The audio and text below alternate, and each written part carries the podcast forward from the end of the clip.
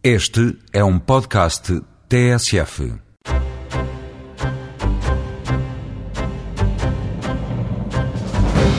Esta semana o Eureka foi conhecer a Rede Telemática de Saúde, uma ferramenta com carimbo da Universidade de Aveiro e que permite a circulação de informação clínica dos utentes entre várias instituições de saúde da região de Aveiro. Durante o fabrico das proteínas, por vezes ocorrem erros na leitura da informação do genoma. Investigadores da Universidade de Aveiro querem perceber o que falha nesta maquinaria e explicar porque é que, nos casos, os erros originam a morte das células e, noutros, o aparecimento de novos organismos.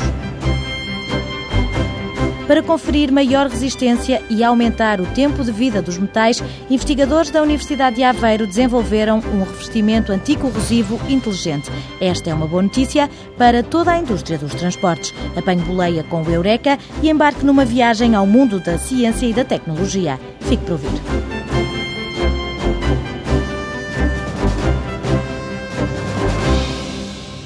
Em Aveiro, a tecnologia é uma aliada dos profissionais de saúde. Investigadores do Instituto de Engenharia Eletrónica e Telemática de Aveiro desenvolveram um sistema que promove a comunicação clínica numa esfera regional. A rede telemática de saúde abrange o Hospital Infante Dom Pedro, o Hospital de Águeda e seis centros de saúde do Distrito de Aveiro. Nós hoje, dentro dos hospitais, temos já sistemas de informação e agilização de informação interna relativamente eh, avançados, já desde os anos 90 mas fora dos muros essa comunicação é feita de forma, digamos, muito pouco eficiente.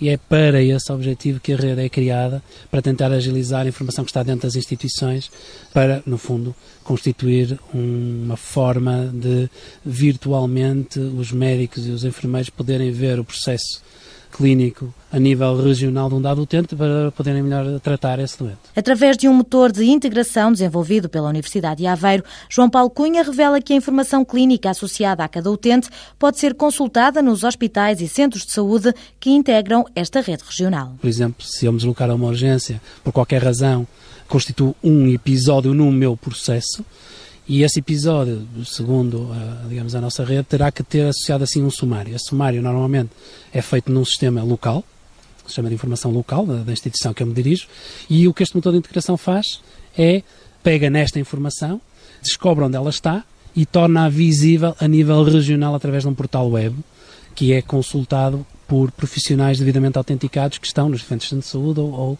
nas duas instituições de saúde atualmente.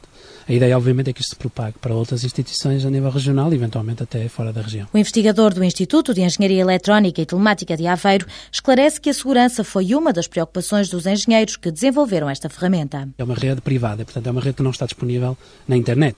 Apenas as instituições de saúde têm acesso a essa rede. Depois temos também a proteção através das aplicações informáticas que os médicos e os enfermeiros hoje já usam. Ou seja, um médico entra na sua aplicação informática que usa todos os dias, na maior parte dos casos é uma aplicação chamada Sistema de Apoio ao Médico.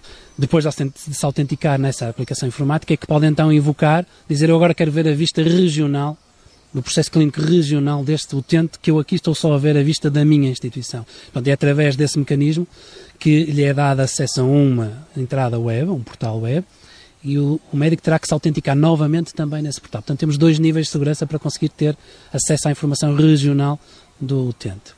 Para além disso, ainda há uma outra área de segurança que é a capacidade que o motor de integração, que te integra toda esta informação e que dá acesso ao portal, tem de auditar aquilo que é feito. O acesso aos diferentes episódios fica registado, permitindo saber quem visualizou a informação. Em todo este processo, apesar de percorrer hospitais e centros de saúde da região, os dados clínicos nunca são duplicados, limitando-se a rede telemática a servir como uma autoestrada que desloca a informação para onde ela é necessária, sem nunca aguardar. Achamos que o modelo ideal para adaptar à nossa realidade era um modelo do processo clínico regional virtual.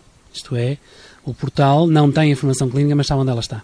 E, portanto, se eu quiser, sei que houve um episódio de urgência daquele utente naquele hospital e houve um episódio de treinamento no outro hospital.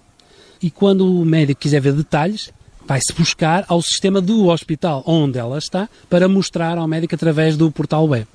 No entanto, nós não guardamos essa informação. Essa informação fica no sistema local ou no sítio onde uh, da instituição onde foi prestado o episódio. João Paulo Cunha esclarece que a rede telemática de saúde resulta de vários anos de trabalho nesta área. O grande desafio foi desenvolver um motor que permitisse integrar outros sistemas informáticos, funcionando como um intermediário que normaliza a informação. O sistema da parte administrativa, marcação de consultas, informação demográfica doente, etc., é um sistema que o Ministério da Saúde fornece aos hospitais e que está em, na grande, em grande parte dos hospitais. Portanto, esse sistema é igual, por exemplo, nos dois hospitais. Mas, por exemplo, o sistema de análise clínica, o sistema de informação de apoio ao laboratório de análises clínicas, já são diferentes. Não tem um de uma empresa, outro tem de outra empresa, são sistemas completamente diferentes que usam tecnologias completamente diferentes. Na parte de imagiologia, a mesma coisa. Portanto, o portal, através do motor de integração, consegue ter acesso ao episódio de análise que está no sistema do hospital A, que usa uma tecnologia, e ao episódio de análise do mesmo utente, que até foi ao outro hospital fazê-lo, que tem outra tecnologia diferente e veicula essa informação de forma integrada. A chave para o sucesso desta aplicação é que tudo se baseia na informação clínica. Além disso, o envolvimento de cerca de 60 profissionais de saúde neste projeto, a utilização de software livre que não representa encargos para as instituições de saúde e a preocupação em desenvolver uma ferramenta aberta que pudesse integrar vários tipos de software foram as linhas mestras que guiaram a construção construção da rede telemática de saúde. Apesar de vários precalços, esta aplicação está a funcionar há quase um ano com resultados animadores. Nós dizemos que nós sobrevivemos isto tudo do ponto de vista organizacional, as administrações estão sempre a mudar e, na verdade, o que está a acontecer é que os utilizadores pedem esta plataforma quando a usam, dizem nós queremos isto. A Universidade de Aveiro deu formação a mais de 300 médicos que estão a usar a rede telemática de saúde. Os profissionais aplaudem as potencialidades desta aplicação, que serve mais de 350 mil utentes. Os investigadores têm, no entanto, esbarrado em entraves colocados pelo Instituto de Gestão Informática e Financeira, um organismo do Ministério da Saúde. Por exemplo, eh, nós eh, temos no nosso modelo de dados forma de ir buscar algum tipo de dados, por exemplo, aos centros de saúde, e as passwords, portanto, o acesso que nos são dado para a produção, não têm as permissões para ir ver essa informação. E ainda estamos a tentar ter uma reunião com quem de direito para perceber porque é que não temos acesso a essa informação. Eu penso que isso vai ser ultrapassado. Agora demora sempre bastante tempo, infelizmente. Por outro lado, temos também entraves mais a nível de algum reconhecimento do próprio Ministério ou de quem é responsável de que a experiência da Aveira é, na verdade, uma experiência válida. Eu penso que ela vai aparecer provavelmente até com o reconhecimento que temos tido internacionalmente. A Rede Telemática de Saúde foi o único projeto nacional convidado a participar no e-Health, uma reunião promovida pela Comissão Europeia que se realizou em abril na Alemanha. O reconhecimento da qualidade desta aplicação despoltou um convite, mas João Paulo Cunha salienta que a participação portuguesa depende do apoio do Ministério da Saúde. Nós temos o convite para entrar num projeto europeu que visa conseguir um processo clínico mínimo para emergências dos cidadãos europeus. De forma a que exista uma forma, um portal, que profissionais de saúde devidamente autenticados a nível europeu possam entrar e possam ver um conjunto mínimo de informação de qualquer cidadão europeu que esteja num projeto destes. No entanto, para uh, acedermos a este projeto, temos algumas condições. E aí uma das condições é o apoio formal do Ministério da Saúde local, portanto, do, do, do país. Nós neste momento não temos, tentamos envolvê-lo, isso não foi possível, portanto, nós teremos que ter outro tipo de postura do Ministério relativamente ao nosso projeto para podermos responder a este convite que estes parceiros europeus nos dirigiram. Na rede telemática de saúde já é possível pesquisar cerca de 11 milhões de episódios. O financiamento para construir esta plataforma representou um encargo de 830 mil euros suportados pelo programa Aveiro Digital. O alargamento para o norte e sul do distrito de Aveiro são metas traçadas. Os hospitais de Santa Maria da Feira e de Ovar já pediram para aderir.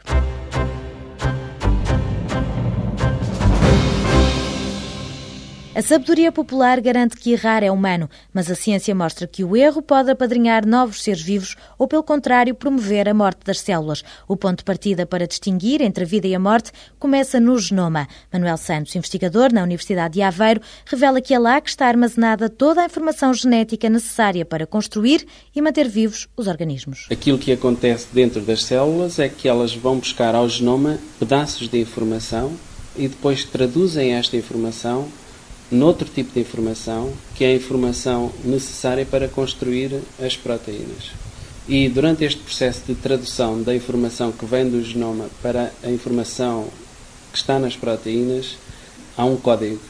Porque quimicamente a informação do DNA e das proteínas é completamente diferente e é necessário converter uma na outra. Os erros ocorrem durante o processo de produção das proteínas, quando elas se enganam e usam mal a informação que foram buscar ao genoma. Esta maquinaria celular lê com alta fidelidade, mas de vez em quando não, não lê bem.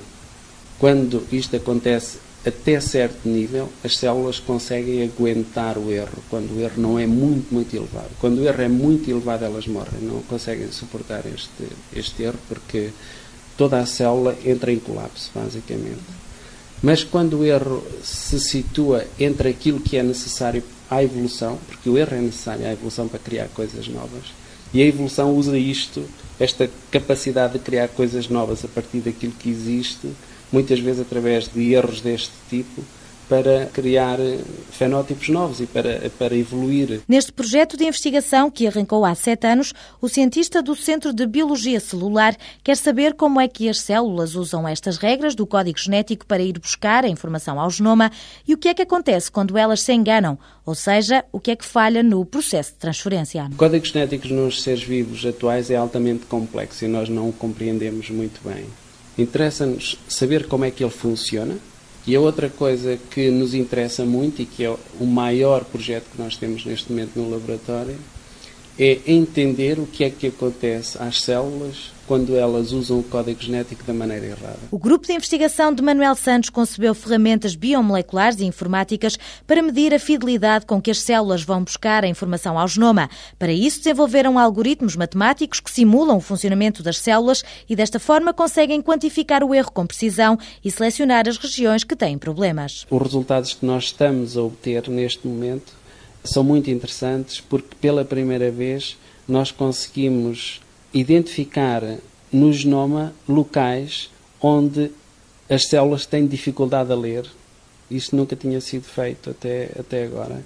O que se sabia era que havia locais ou regiões do genoma que eram lidos com um erro acima da média. Existe um erro médio que também é conhecido, mas conhecia-se muito pouco sobre isso e não se conheciam estas regiões em detalhe. Aquilo que nós fizemos foi desenvolver tecnologia nova que nos permite identificar estes locais e, tendo estes locais identificados, nós agora podemos quantificar o erro com que eles uh, são lidos. Quando os erros de tradução originados durante a produção de proteínas se mantêm dentro de certos limites, são benéficos. Manuel Santos sublinha que a evolução se faz à custa de erros e são eles que permitem o aparecimento de novos seres vivos a partir dos que já existem. Quer isto dizer que todos os organismos se desenvolveram a partir do mesmo antepassado. Todos os seres vivos que existem no nosso planeta usam exatamente o mesmo código, exatamente as mesmas regras, com pequenas exceções. Há pequenas exceções, mas são pequenas exceções. Portanto, isto significa que toda a vida que nós conhecemos se originou a partir de um único ser, que nós na biologia chamamos o último antepassado comum universal, também conhecido como LUCA, que vem do inglês The Last Universal Common Ancestor. É no código genético que estão as respostas para a origem da vida e para entender a evolução dos organismos no nosso planeta. Por isso, se um dia se encontrar em Marte um microorganismo, Manuel Santos acredita que ele pode trazer pistas sobre a origem da vida na Terra. Podemos estudá-lo como estudamos o código genético dos organismos que existem no nosso planeta. E se o fizermos, então será possível perceber se este código genético é semelhante ao dos organismos que existem no nosso planeta, ou dos seres vivos que existem no nosso planeta. Se ele for semelhante, isso quer dizer que a vida que existe em Marte e a vida que existe na Terra apareceu no mesmo momento, no mesmo local. Porque a probabilidade de organismos de se desenvolverem em planetas diferentes terem o mesmo código genético é basicamente zero. Se o código genético for semelhante, significa que a vida pode transferir-se dentro do sistema solar de planeta para planeta, dentro de meteoritos. Já no caso do código genético dos organismos marcianos ser diferente do dos terrestres, então isso significa que estes dois planetas criaram vida independentemente e, por isso, a probabilidade de não estarmos sozinhos é enorme.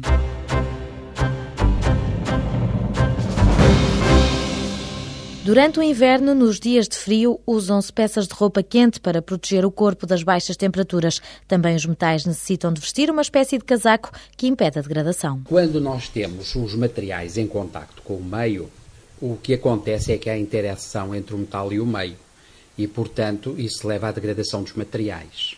Ora, a degradação dos materiais, quer dizer, tem custos económicos muito grandes, de tal modo que estima-se que a corrosão consome cerca de 4% do produto interno bruto de um país.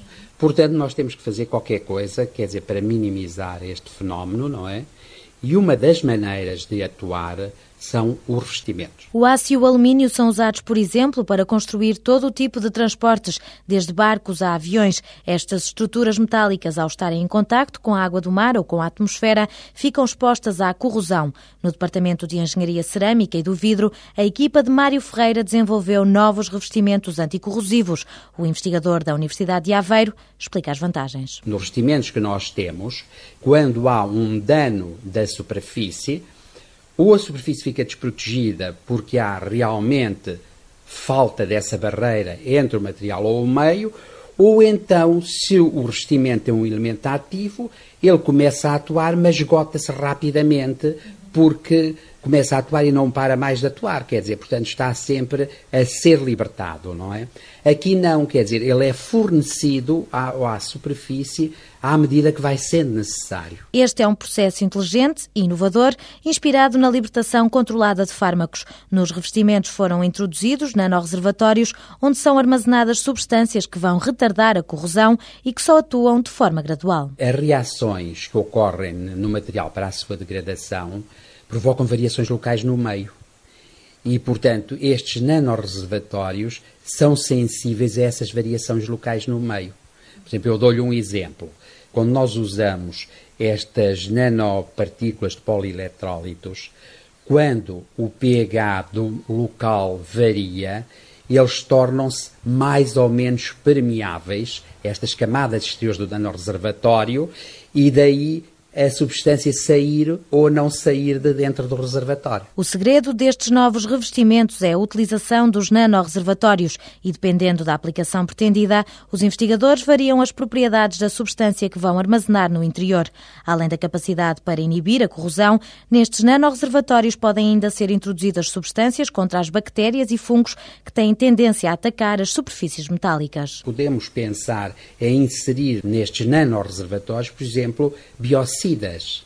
Os biocidas são uh, substâncias que vão matar os agentes que se tendem a formar nos revestimentos, criando aquilo que nós lá chamaremos o bolor, originando também eles a degradação dos revestimentos.